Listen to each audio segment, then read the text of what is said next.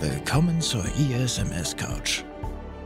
Der Podcast rund um die Mythen der Informationssicherheit. Von und mit Andreas Bethke. Herzlich willkommen zu einer weiteren Folge der ISMS Couch. Und auf der Couch wieder mit dabei Florian Abeln. Grüß dich. Hi. Ja, grüß dich. Ja, tu ich. Das Thema heute lautet Informationssicherheit. Wer braucht das eigentlich? Ja, wer braucht Informationssicherheit? Ja, jeder. Aber dann ist der Podcast jetzt vorbei. Stimmt. Fertig. Gut, also. Na, jeder, der was war's. zu schützen hat. Nein, Spaß. Äh, ja, aber jetzt, was, jetzt mal ehrlich, was ist denn, wenn man sagt, jeder? Jedes Unternehmen, was eine extrinsische oder intrinsische Motivation dazu hat, sich mit Informationssicherheit auseinanderzusetzen. Vielleicht könnte das eine Definition sein. Genau, hast du super abgelesen. Gut, also wir halten fest, eigentlich brauchen wir alle Informationssicherheit. Warum aber interessiert das die Firmen nicht? Ich bringe jetzt mal ein Beispiel ähm, und ich war ein bisschen erschüttert. Ich habe an, einem, an einer Fortbildung teilgenommen, ganz aktuell, jetzt gerade zum Thema Ransomware. Angeboten von einer sehr renommierten, äh, von einem sehr renommierten Veranstalter, mit einem Dozenten, den ich persönlich sehr mag, ein Mensch aus der Praxis, der sich mit dem Thema wirklich exzellent auskennt. Schätze mal, wie viele Teilnehmer wir waren. Ich übersetze das mal. Flo hält mir eine Hand hin und streckt den Daumen weg. Also vier Leute. Nein, wir waren nur zu zweit. Ja. Und das in der heutigen Zeit. Die Leute ja. brauchen keine Informationssicherheit. Die brauchen ja. Schaden. ja. ja. ähm. Und vor allem gepaart vor drei Wochen, vor zwei Wochen, wann kam der BSI-Lagebericht? Ja. Die Lage ist ja katastrophaler denn ja. je. Ja. Und wer braucht Informationssicherheit? Ich, ich würde fast dabei bleiben und sagen, eigentlich fast jedes Unternehmen, was Informationen verarbeitet. So. Ähm, und, und eben runtergebrochen Unternehmen, die vielleicht auf der einen Seite, ähm, und da möchte ich kurz einhaken, ich habe das nicht abgelesen, Andreas. ähm, Unternehmen, die einen extrinsischen Druck haben durch Regulatorik und Co. Ja. Die haben wir im Zweifel ja auch, jetzt mal nur im deutschsprachigen Raum ähm, oder explizit in Deutschland, die haben wir mittlerweile ja mehr unter Kontrolle. Ich sage noch nicht, dass wir sie unter Kontrolle haben, aber die haben wir mehr unter Kontrolle als die unregulierten Bereiche. Ja. Also du meinst äh, alles, was so im Kritis-Bereich... Ja, beispielsweise ja. Kritis, ähm, äh, BAIT, VAIT, ja. also Banken, Versicherungen, all die Bereiche, die ja schon jetzt auch aus einer klassischen Kritisnorm rausfallen, aber einfach generell durch andere Institutionen, BaFin, EZB und Co. einfach stark reguliert sind. Ähm, weil weil es dort einfach notwendig ist, weil es dort um Daten geht, um Geld, um, um vor allem um Letzteres. Richtig, ja. So wahrscheinlich ja. vor allem auch um Letzteres. Ähm, die haben ja viele Auflagen. Ja. Und die haben ja diesen klassischen Druck von außen, sich eben mit dem Thema auseinanderzusetzen. Und dann gibt es danach eine Handvoll ähm, Unternehmen oder eine Handvoll andere Bereiche, wo Motivationen anders gelagert sind. Und bei vielen glaube ich auch immer erst dann, wenn was passiert ist. Genau. So, der klassische, äh, ich konnte meinen Laden vier Wochen zumachen und möchte nicht, dass das nochmal passiert. Ja. Ähm, ja. Schwupp, auf einmal ist auch eine Motivation da. Ja, absolut. Und ich glaube, das zahlen die Leute eher, also sie investieren dann lieber in die Schadensbeseitigung als in die Prävention. Naja, aber man Gefühl. könnte da jetzt ja auch die nächste ketzerische Frage stellen: ähm, Was bringen Cyberversicherungen? ja, im Zweifel zahlen die. Ja, richtig. Aber das Lachen am Anfang war ja schon das in die richtige Richtung. Ja. präventiv bringen die gar nichts. Also, wenn wir präventiv, beispielsweise jetzt ja. meiner Meinung nach, wenn wir uns den BSI-Lagebericht angucken und wir ja auch immer wieder aktuell zugeflutet werden mit den Fotos, dass Lösegeldzahlungen im Verhältnis zu vor zehn Jahren um ein exponentielles gestiegen sind, dann bringt uns meiner Meinung nach der reine Fakt einer Cyberversicherung auf einer präventiven Seite gar nichts. Außer, dass Unternehmen sich mittlerweile, weil wenn man sich mal anguckt, wie eine Cyber Security Police vor zehn Jahren verteilt worden ist versus heute, dann ist ja, um überhaupt eine Police errechnen zu können, mittlerweile ein Kleinprojekt notwendig, äh, um die Anforderungsbögen auszufüllen. So. Das ist ja vor zehn Jahren beispielsweise en Detail noch nicht so granular gewesen, wie es jetzt heute aktuell ist. Was ja vernünftig ist, weil ich meine, Versicherer müssen sich da ja auch rückversichern, so gesehen. Und äh, ich bin mir ziemlich sicher, dass heute solche Policen häufiger gezogen werden als vor zehn Jahren, wenn wir uns ja, auch mit Lösegeld. Ja. Also es steigt ja alles exponentiell. Worauf ich hinaus will, auf einer präventiven Seite in Bezug zu außer der inhaltlichen Auseinandersetzung mit dem Thema hat das Unternehmen ja nichts gewonnen. So. Und das ist ja nicht schlimm, weil dafür ist eine Versicherung ja auch nicht da, sondern ich sichere damit ja eigentlich immer den Case ab, dass wenn was passiert, ich dann versichert bin. Vollkommen richtig. Nur in gerade dem nicht regulierten Umfeld ist es meiner Erfahrung nach total häufig so, dass die Cybersecurity-Versicherung bei vielen, die nicht Ultima Ratio, sondern die Ratio äh, Singularis ist, wenn man so will, weil es die einzige Sache ist, die Unternehmen machen. Und glauben, gut, wenn ich versichert bin, zack, peng, ja. bin ich versichert. So. Und das ist aus meiner Sicht aber der falsche Ansatz, um diese Zahlen und diesen Lagebericht vom BSI unter Kontrolle zu kriegen, weil so eine Cyberversicherung ist grundsätzlich ja nicht falsch. Da möchte ich auch überhaupt nicht gegen an oder sowas oder die irgendwie schlecht reden oder keine Ahnung. Aber sie sollte nicht das einzige Mittel der Wahl sein. Ja. Ich weiß nicht, wann du das letzte Mal äh, so eine Cyberversicherung abgeschlossen hast. Ähm, ich habe gerade im letzten Jahr eine, ein Unternehmen begleitet, die genau, begleitet, abgeschlossen ja. hat. Ja. Und ähm, das war, ein, es war ein wirkliches äh, äh das war eine wirkliche Anstrengung. Also sie mussten ganz viele Hürden nehmen, die mussten durch ein Assessment gehen und ähm, wurden dann quasi von so einem Auditor der Versicherung wurden sie gefragt, welche Maßnahmen sie ergriffen haben und das Ganze in Anlehnung an 27.001 ja. an der Stelle. Und bei vielen Sachen standen sie ein bisschen blank da und dann gab es so, ah ja, okay. Mhm. Ist fast wie ein Audit. Fast wie ein Audit. Richtig, habe also, ich dieses Jahr auch gehabt. Ja? So, jetzt ist die Frage, wie groß war das Unternehmen? Ähm, per Personal oder Umsatz ja, ja. oder ähm, 100, 150, 175 mhm. Mitarbeiter. So. Hast du sowas schon mal gemacht bei einem Unternehmen unter 50 Mitarbeiter? Mm, nein. Mhm. Ich, ich, kann da selbst auf meine eigene Cyberversicherung gucken. Ich fülle einen Bogen aus und da steht dran, wie viele Kunden hast du, äh, wie viel Umsatz machst du, äh, wo sind deine Hauptkunden, wie ist es prozentual aufgeteilt. Machst du ein Backup? Ja, nein, passt. Und das sind die Unternehmen, die da diese Lösegeldforderungen ja. auf der BSI-Tabelle äh, in die Höhe schießen lassen. Ja. Und ähm, das ist da, wo ich sage, und da brauchen wir pragmatische Lösungen, um die davon zu überzeugen. So, wir brauchen eigentlich Informationssicherheit und die brüllen die. alle, wir nicht. Genau. Und wir stehen dagegen, haha, vielleicht doch. Gerade so. ihr. so, gerade ihr, weil ähm, das sind ja diese, diese, gerade irgendwie für, für, ich sag mal, für so sechs Semester Informatikstudenten, die eine leicht kriminelle Ader haben, genau die Ziele, um irgendwie, weil sie keinen Bock auf einen Nebenjob haben, ähm, da einfach ja auch Spaß dran haben. Ich meine, hätte ich auch so.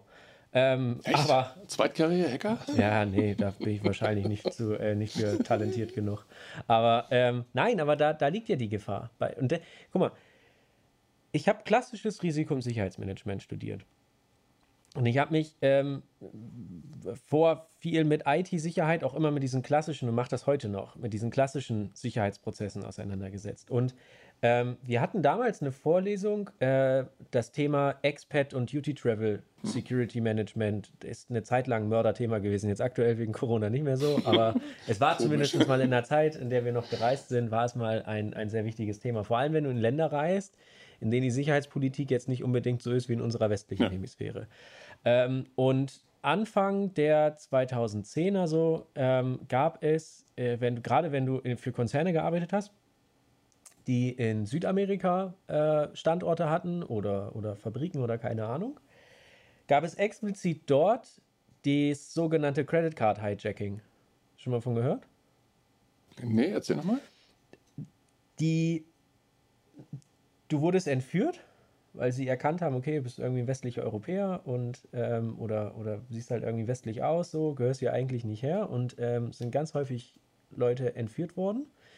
Ähm, und die wurden 48 Stunden festgehalten. Innerhalb dieser 48 Stunden wurde zweimal das Kreditkartenlimit ausgeschöpft, ähm, weil alle 24 ja. Stunden konntest du ja sozusagen dann einmal das Maximallimit abziehen, danach wurden die wieder freigelassen. Mhm. Nannte sich Credit Card Hijacking. Ja. So. Ähm, warum erzähle ich das?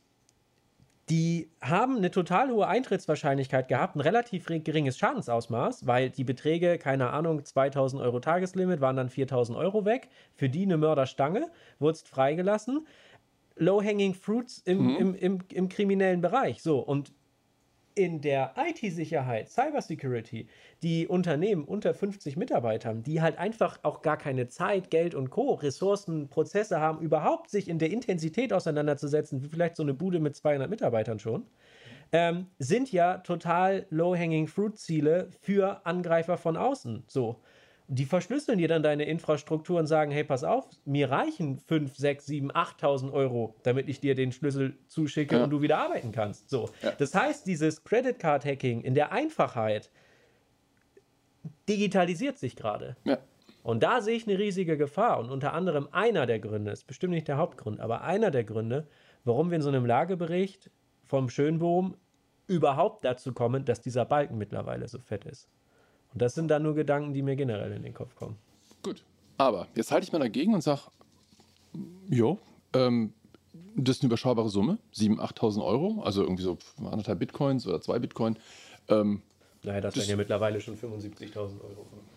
Oh, Entschuldigung. Ich Gut. Äh, ja, nein, aber äh, nehmen wir anderthalb Ethereums oder wie die heißen. Genau. genau. so, ähm, ja, falsche Währung. Gut, also es ist eine überschaubare ja, ja, Summe. Ähm, und damit kann ich doch gut kalkulieren. Wenn ich mir, ähm, wenn ich Geld in, für Informationssicherheit in die Hand nehme und sage, ich setze jetzt ein Projekt auf, um hier ein Informationssicherheitsmanagementsystem in welcher Form auch immer aufzusetzen, komme ich mit einem Betrag ohne Zertifizierung, komme ich mit einem Betrag von 8.000 Euro oder 10.000 Euro, komme ich ja nicht weit. Also sage ich doch, naja gut, wie oft kann ich mir das leisten? Einmal, zweimal im Jahr, dreimal im Jahr. Mh. Hm. Ja, und was ist, wenn der das wöchentlich macht? Und wer schützt sich davor? Das ist die große Frage. Ja, aber da liegt doch die Motivation. Na, natürlich. Aber vielleicht mache ich an der Stelle das, dieses Prinzip Fahrradreifen. Fahrradflicken oder Schlauchflicken ist, ist einfacher als äh, einen neuen Schlauch einziehen für den Moment. Auf Dauer ist natürlich ein neuer Schlauch besser. Ja, klar. Und noch besser ist, wenn ich das Fahrrad einfach nehme und irgendwo hinbringe. Die machen mir das innerhalb von ganz kurzer Zeit zu einem unglaublich guten Preis. Ja, aber das ist ja ein spannendes Thema, weil ich meine, das oder, oder eben ein spannender Punkt, muss man ja sagen. Weil das Thema heute, wer braucht eigentlich Informationssicherheit, ist ja an sich ein breit diskutierbares Thema wo man auch gar nicht so en Detail in irgendwelche fachlichen Inhalte steigen muss. Die gar nicht. Sondern wo man halt einfach relativ easy drüber debattieren kann und wo man eine Meinung zu haben kann oder zumindest eine Meinung zu entwickeln kann. Und ich glaube halt einfach, also ich verstehe da beide Seiten, weil wie soll sich denn jetzt der relativ, das relativ kleine Unternehmen in selber Intensität mit dem Thema auseinandersetzen, wie ein Unternehmen mit 250 Mitarbeitern? Funktioniert ja gar nicht so. Kann, kann die Notwendigkeit, ja. aber das ist das Schlimme, die Notwendigkeit, sich mit dem Thema auseinanderzusetzen, kann aber bei beiden Unternehmen gleich groß sein. Und das ist ja ein Stück weit auch das Unfaire. Also nur weil ich jetzt ein, na pass auf, worauf ich hinaus will, nur weil ich jetzt ein kleines Unternehmen bin, mit nur 15 Mitarbeitern beispielsweise, aber trotzdem etwas Besonderes produziere oder besonders viel Informationen verarbeite, extrem viel schützenswerte Informationen und Daten habe, habe ich ja theoretisch den gleichen Druck und den gleichen Aufwand wie ein Unternehmen mit 250 Mitarbeitern. So. Und mhm. ähm, das ist halt, ich, glaube ich, die die Aufgabe für Unternehmen, die Sicherheit genauso betrachten müssen wie größere Unternehmen, ähm, das bei denen pragmatisch hinzukriegen, dass die nicht vor so einem Berg stehen und ja. gar nicht wissen, okay, wie laufe ich denn jetzt los? Ähm, wie, wie, wie schaffe ich es denn jetzt, aus diesen reifen Flickschusterei rauszukommen mhm. ähm, und einfach, ja, einen, einen, vernünftigen Mantel drumherum zu machen? Ähm, ja. Was sind denn für mich pragmatische Lösungen? Für mich als Unternehmen mit Wertschöpfung XY. Und ich glaube, dass es da gute und neue Ansätze braucht, um, um so einen Lagebericht in die richtige ja. Richtung zu drehen. Dass der Schönbohm in ein paar Jahren da steht und sagt, boah, ja. diesmal ist es immer noch beschissen, aber zumindest ist es nicht beschissener als das Jahr davor. Das wäre ja schon mal eine gute Nachricht. Ja, na klar. Ich meine, das Böse schläft ja auch nie und ähm, insofern werden wir immer Angreifer haben.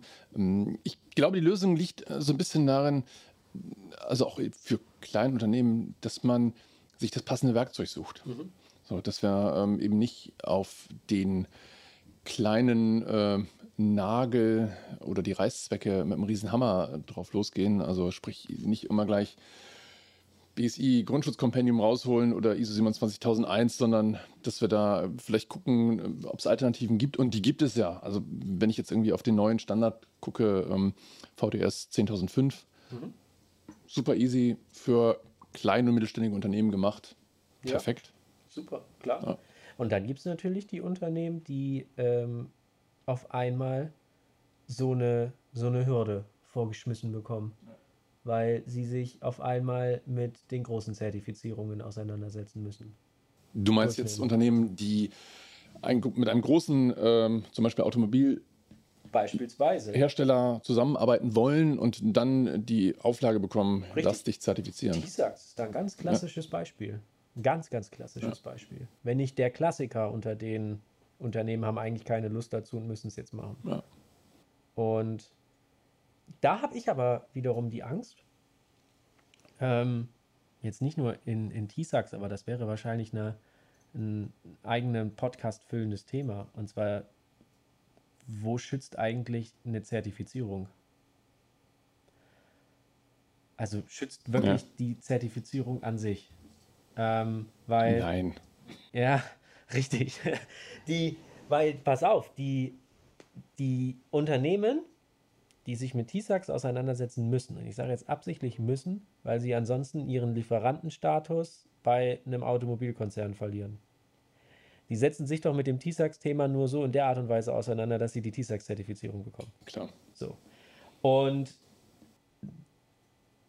das bringt uns ja auch eigentlich kein Mühe weiter in die richtige ja. Richtung. Oder nur wenige. Genau. Aber das sind ja zwei Paar Schuhe. Wenn wir jetzt die Frage gestellt hätten, wer braucht eine Zertifizierung? Ja, deswegen sage ich ja, das ist wahrscheinlich ein eigener Podcast füllende Veranstaltung. Ja. ja. Aber es schwingt damit rein, weil du brauchst ja, du brauchst ja heute als Unternehmer einen, ja, einen Zweck wahrscheinlich dahinter zu sagen, hey gut, okay, komm, wenn ich jetzt das Geld investiere in eine ISO 27000 Zertifizierung, habe ich danach eine 30% höhere Wahrscheinlichkeit an Aufträge zu kommen, mhm. weil ich in Ausschreibungen und Bewerbungen für Dienstleistungen ja. und Co. eine ISO 27000 mit anführen kann. So denkt man ja. Und das ist ja, ja auch legitim, so zu denken. Und diese Anreize, beispielsweise aus diesem Lagebericht, weil wir das als erstes Beispiel da irgendwie so mit reingebracht haben, ähm, die müssen ja eigentlich schon Grund genug sein zu sagen, hey, okay, bei mir ist noch nichts passiert und das soll verdammt doch mal auch so bleiben. Ja. Und da so sich mehr drüber, da mehr drüber nachzudenken und das ebenfalls als Anreiz zu sehen. So, sag mal, was für eine Infrastruktur nutze ich eigentlich bei mir seit zehn Jahren? Ja. So, habe ich eine Firewall? Oder die acht Mitarbeiter, die ich habe, surfen die eigentlich direkt ins Netz? Oder so, was macht der da eigentlich die ganze Zeit mit seinem privaten Endgerät in meinem Netz? So, und solche Fragen. Und die irgendwie, dann würden wir auch, glaube ich, mehr dazu hinkommen, dass wir sagen, wer braucht Informationssicherheit? Oder braucht das überhaupt jemand? Ja. Klar. Und wir sehen auch, dass sich im Laufe der Jahre immer mehr Unternehmen mit dem Thema auseinandersetzen. Das wären ja tolle Kurven. So, und jetzt die große Frage, und wie kommen wir dahin? Hast du eine Idee? Ich habe da lange drüber nachgedacht und bin zu keinem Ergebnis gekommen. Also, ich bin natürlich genau der gleichen Meinung, jeder braucht Informationssicherheit. Also jeder, der irgendwie auch schützenswerte Informationen in seinem Unternehmen hat ähm, und jeder, der sich da nicht drum kümmert, handelt grob fahrlässig. Mhm. Spätestens dann, wenn er irgendwann einen Ausfall zu beklagen hat oder einen Stillstand oder sonst irgendwas oder einen Erpressungsversuch, ähm, dann rächt sich das Ganze. Aber wir können es natürlich hinstellen, können drohen und Angst machen. Ich glaube, damit kommen wir nicht weit. Dann wird man uns sagen, so, hm, ja, mag schon sein, dass wir mit dem Fahrrad auch mal hinfallen, aber wir können noch fahren. Ja, ja, weil das ist eine, das ist eine eigentlich die spannende Frage. Also, wie kriegen wir, wie kriegen wir es hin, im gesamtheitlichen Markt, und wir können jetzt ja gerade einfach mal nur vom, vom deutschen Markt sprechen, dass das in den weitesten oder in vielen Bereichen ankommt, dass das Thema kein Übel ist, sondern Nutzen. Ja. Und essentiell wichtig. Ja. Weil ansonsten gehe ich mit dir jede Wette ein. Wenn wir jetzt mal die nächsten zehn Jahre in die Zukunft gucken, all die Unternehmen, die sich mit dem Thema nicht auseinandersetzen, weißt du, was da passieren wird? Mindestens bei jedem einmal der Hacker macht Kuckuck. Ja. So, da bin ich und jetzt kannst zwei Wochen Urlaub machen es wird passieren. So. Und jetzt ist das immer die Frage, gut, okay, machen wir es mit, mit, mit irgendwie Zuckerbrot und Peitsche, also drohen, was du mhm. gerade meintest, und oh, Mörderrisiko und oh, passt auf, der Tsunami rollt an und oh, ich glaube nicht. Nein. Sondern das Thema muss pragmatisch, das, was wir in dem ersten Podcast schon hatten, auch nicht dieses Geschwafel, ja. sondern Mitnahme, ja. aufmerksam machen, das Thema auch mal, ich würde fast sagen, auch mal sexy verpacken. Das muss nicht so trocken und dröge sein, wo ja auch viele Menschen in den Awareness- und Grundlagenschulungen Schiss vorhaben, wenn sie da in irgendeinem Großkonzern wieder von einem ISB was vorgetragen bekommen und der Dödel hält da anderthalb Jahre, äh, auf gut Deutsch gesagt, eine Veranstaltung und jeder pennt weg. Ja, kein Wunder, dass die Leute keinen Bock auf das Thema haben. Man kann ihnen ja nicht mal einen Vorwurf machen. So. Und all die, die sich mit dem Thema auskennen und die das Thema vertreten und verkaufen und für das Thema brennen, einfach auch ein bisschen äh, toll präsentieren, sich auch mal über andere Vortragsweisen Gedanken machen. Ähm, wir investieren gerade ganz, ganz viel in den Bereich Gamification mhm. bei den Unternehmen, wo wir Schulungen durchführen, was mit Anfassen, ähm, irgendwie kluge Clues damit einbringen in Bezug zu, hey, warum sollst du eigentlich ein mindestens 15 Zeichen langes Passwort haben? Nicht nur, weil das in der Richtlinie steht, sondern ich erkläre dir in einer coolen Art und Weise, was der Sinn dahinter ist. So. Ja. Und dann kommen wir, glaube ich, mehr und mehr dazu, dass das Thema in der breiteren Masse der Gesellschaft oder der, ich sag mal, der Businesswelt ähm, Anklang findet. Und ja. die Hürde über diesen Ersthuckel, dass der geringer wird. Ja. Ja, vielleicht sollten wir tatsächlich mehr mit einem Belohnungssystem arbeiten. Ich finde dieses Gamification äh, total spannend. Ähm, weil ich bin ja auch kein Mensch, der irgendwie über Angst verkauft. Also das habe ich im, im, Datenschutzbereich nicht gemacht, das mache ich im Informationssicherheitsbereich auch nicht. Bringt ja ähm, nee, es bringt auch gar nichts. Aber es gibt ja Unternehmen, ähm, die mit ganz viel Angst verkaufen. Also Stichwort äh, Portscans von außen. Und ich weiß, du hast da eine äh, sehr kritische Meinung zu, die ich auch teile. Ja, zumindest da, wo es unaufgefordert passiert. Genau, das ja. Unternehmen in Beauftragung sagen, ich hätte jetzt gerne die offensive Sicht, weil ich wissen möchte, wie technisch plausibel ist es, dass mich ein Hacker von außen angreift. Und dann eben explizit für eine gewisse Fragestellung Pentest oder eben die große Nummer ähm, Red Teaming. So, ich gebe euch jetzt Zeit und Budget, macht was ihr könnt und hinterher will ich wissen, was ist passiert. Es gibt ja aber mittlerweile auch im Markt diese Unternehmen, die das als Vertriebswaffe nutzen. Ja. Um dir hinterher ähm, nachdem sie einfach einen Portscan oder keine Ahnung was gemacht haben bei dir, dir so einen automatisiert zusammengeklickten Report als Vertriebsanfrage schicken und dir dann sagen, guck mal, was wir alles von außen gesehen haben. Im Benchmark bist du ganz rot. Ähm, jetzt kauf uns mal ein, damit wir dir helfen. Ja. Schafft aus meiner Sicht überhaupt nichts, außer zusätzliche Angst im Markt. Und ich bin für Mitnahme und nicht für das von außen pushen. Ja, bin ich ganz auf deiner Seite. Zumal äh, das ja auch ähm, nicht legal ist. Nee, es ist, also, da würde ich mich jetzt gar nicht richtig, äh, ich würde zumindest mal behaupten, das ist eine absolut gesetzliche Grauzone. Ja. Weil der Hacker-Paragraph, vorbereiten zum Ausspähen, ist aus meiner Sicht, das Tatbestandsmerkmal ist erfüllt. Ja. Weil,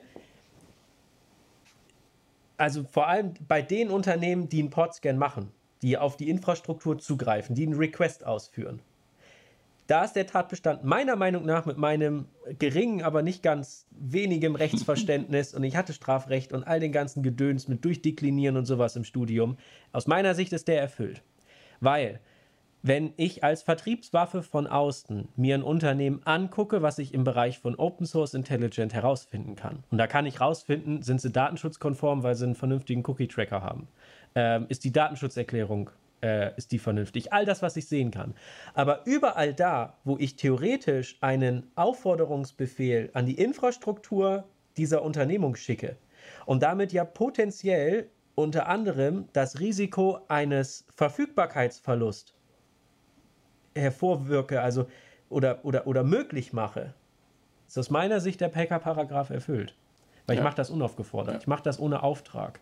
Und dann unterscheidet so eine Bude die das einfach als Vertriebswaffe nutzt, überhaupt nicht in reinem juristischen Gesichtspunkten von dem Angreifer, der es auch ohne Auf ja. Auftrag macht. Egal, dass die Absichten hinterher gut sind, aber was sind die Absichten denn? Die Absichten sind doch Umsatz. Und was ist die Absicht von dem Hacker? Hm. Die ist auch Umsatz. Nee, natürlich. Ja. Und deswegen, das finde ich im Markt nicht okay. Ja. Gut, aber wie kommen wir weg davon? Also, wir haben Mitnahme. ja schon gesagt, genau, Mitnahme, Überzeugung, und ähm, ähm, auf gut Deutsch gesagt, was auch ein ganz wichtiger Hebel ist, haben wir noch relativ wenig drüber gesprochen, aber dieses Thema, äh, wer, wer, braucht Informationssicherheit, ist riesig. Ähm, wer aus meiner Sicht auch eine riesige Rolle spielt, ist der Regulator. Ja. Weil ähm, ja. durch vernünftig, also durch vernünftig aufgesetzte Rahmenbedingungen mhm. lösen wir schon extrem viel. Und ähm, da geht ja häufig Verständnis verloren. Wenn wir, wenn wir Bedingungen aufsetzen, die nicht verständlich sind oder die wenig mit, ähm, ja, die, die wenig mit vernünftigem Pragmatismus zu tun haben, wie es im Markt läuft. So. Ja. Wir reden immer ja. von Digitalisierung. Wer redet im Bereich Digitalisierung eigentlich von IT-Sicherheit? Weil aus meiner Sicht ist das eine der Grundlagen, die überhaupt möglich gemacht werden müssen, vor allem jetzt auch mal gesamtheitlich, um überhaupt äh, dieses Thema Digitalisierung nach vorne zu treiben. Ja, kommt ja zwangsläufig dazu. Also zumindest wenn wir uns da ähm, auf, auf der großen Bühne bewegen, ähm, dann spielt natürlich, ich meine, wir haben die Verpflichtung äh, zu sämtliche Vorgänge, sämtliche Behördenprozesse zu digitalisieren. Und natürlich haben die alle die Vorgabe, da auch die, die Sicherheit, die Informationssicherheit, äh, zumindest die drei Schutzziele äh, zu beachten. Die Frage ist nur, wie kriegt man das entsprechend umgesetzt und äh, wie kriegt man es jetzt aber auch weg von den öffentlichen Stellen hin zur Privatwirtschaft, sodass die sich das ganze Thema auch ähm, zumindest ernst nehmen und äh, sich des ganzen Themas annehmen. Naja, aber guck, beispielsweise ähm, IT-SIG 2.0. Mhm. Ging ja schnell. Ja. Relativ. Deswegen. Das ging ja echt schnell. Ich meine, die, äh, man muss ja nur die Kommentare der AG Kritis lesen ja. äh, zu den einzelnen Lesungen. Und es ist ja noch nicht hm. äh, eigentlich fertig. Also machen wir uns mal nichts vor. Ja. Ist schon ein Schritt in die richtige Richtung gewesen. Aber dass wir da von, von fachlicher Beurteilung her sagen können, pff, ja. Sexy. Mhm. Klar. Ähm, und wenn wir, und das ist ja der springende Punkt, und das ist das, was ich gerade damit meinte, mit regulatorische Rahmenbedingungen. Ähm, die Art und Weise, die Idee hinter Kritis, finde ich klasse. Wie wir es praktisch im Alltag umsetzen, da ist Nachholbedarf. Gerade auch mit diesen COPIP-Verfahren und B3S-Verfahren, dass ähm, weil es ja auch vielleicht physisch gar nicht anders möglich gewesen ist. Aber diese Logik, dass wir sagen, beispielsweise im Aviation-Umfeld, ähm, als die waren ja in der Kaskade 2, glaube ich, im zweiten Korb waren die Luftfahrtunternehmen und die Flughäfen drin. Ähm, und die haben sich ihren B3S dann ja selber geschrieben. Und im B3S ist ja auch das Prüfverfahren mit drin gewesen, wie sie sozusagen kritisch zertifiziert werden.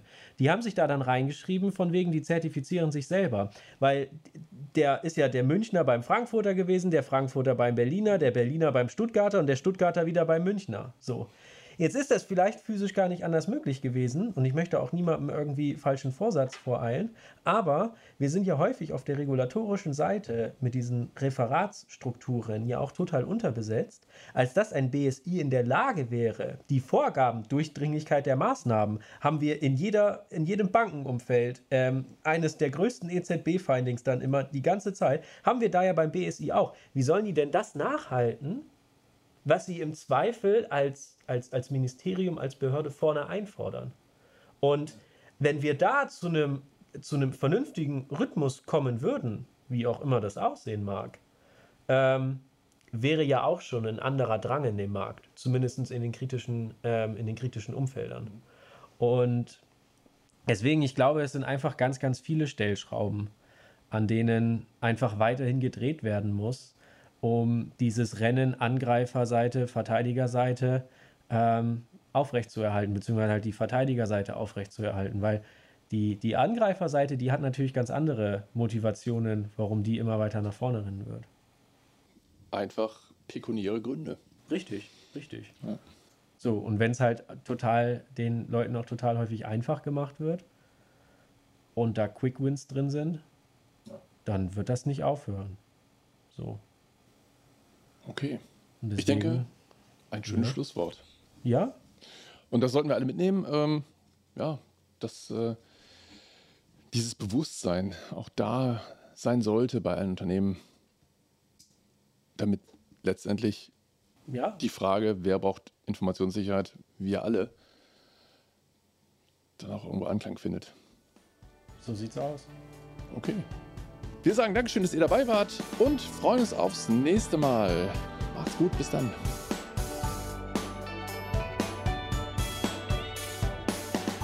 Das war die ISMS Couch. Der Podcast rund um die Mythen der Informationssicherheit von und mit Andreas Bethke. Wenn euch die Folge gefallen hat, abonniert den Podcast, um keine weiteren Folgen zu verpassen.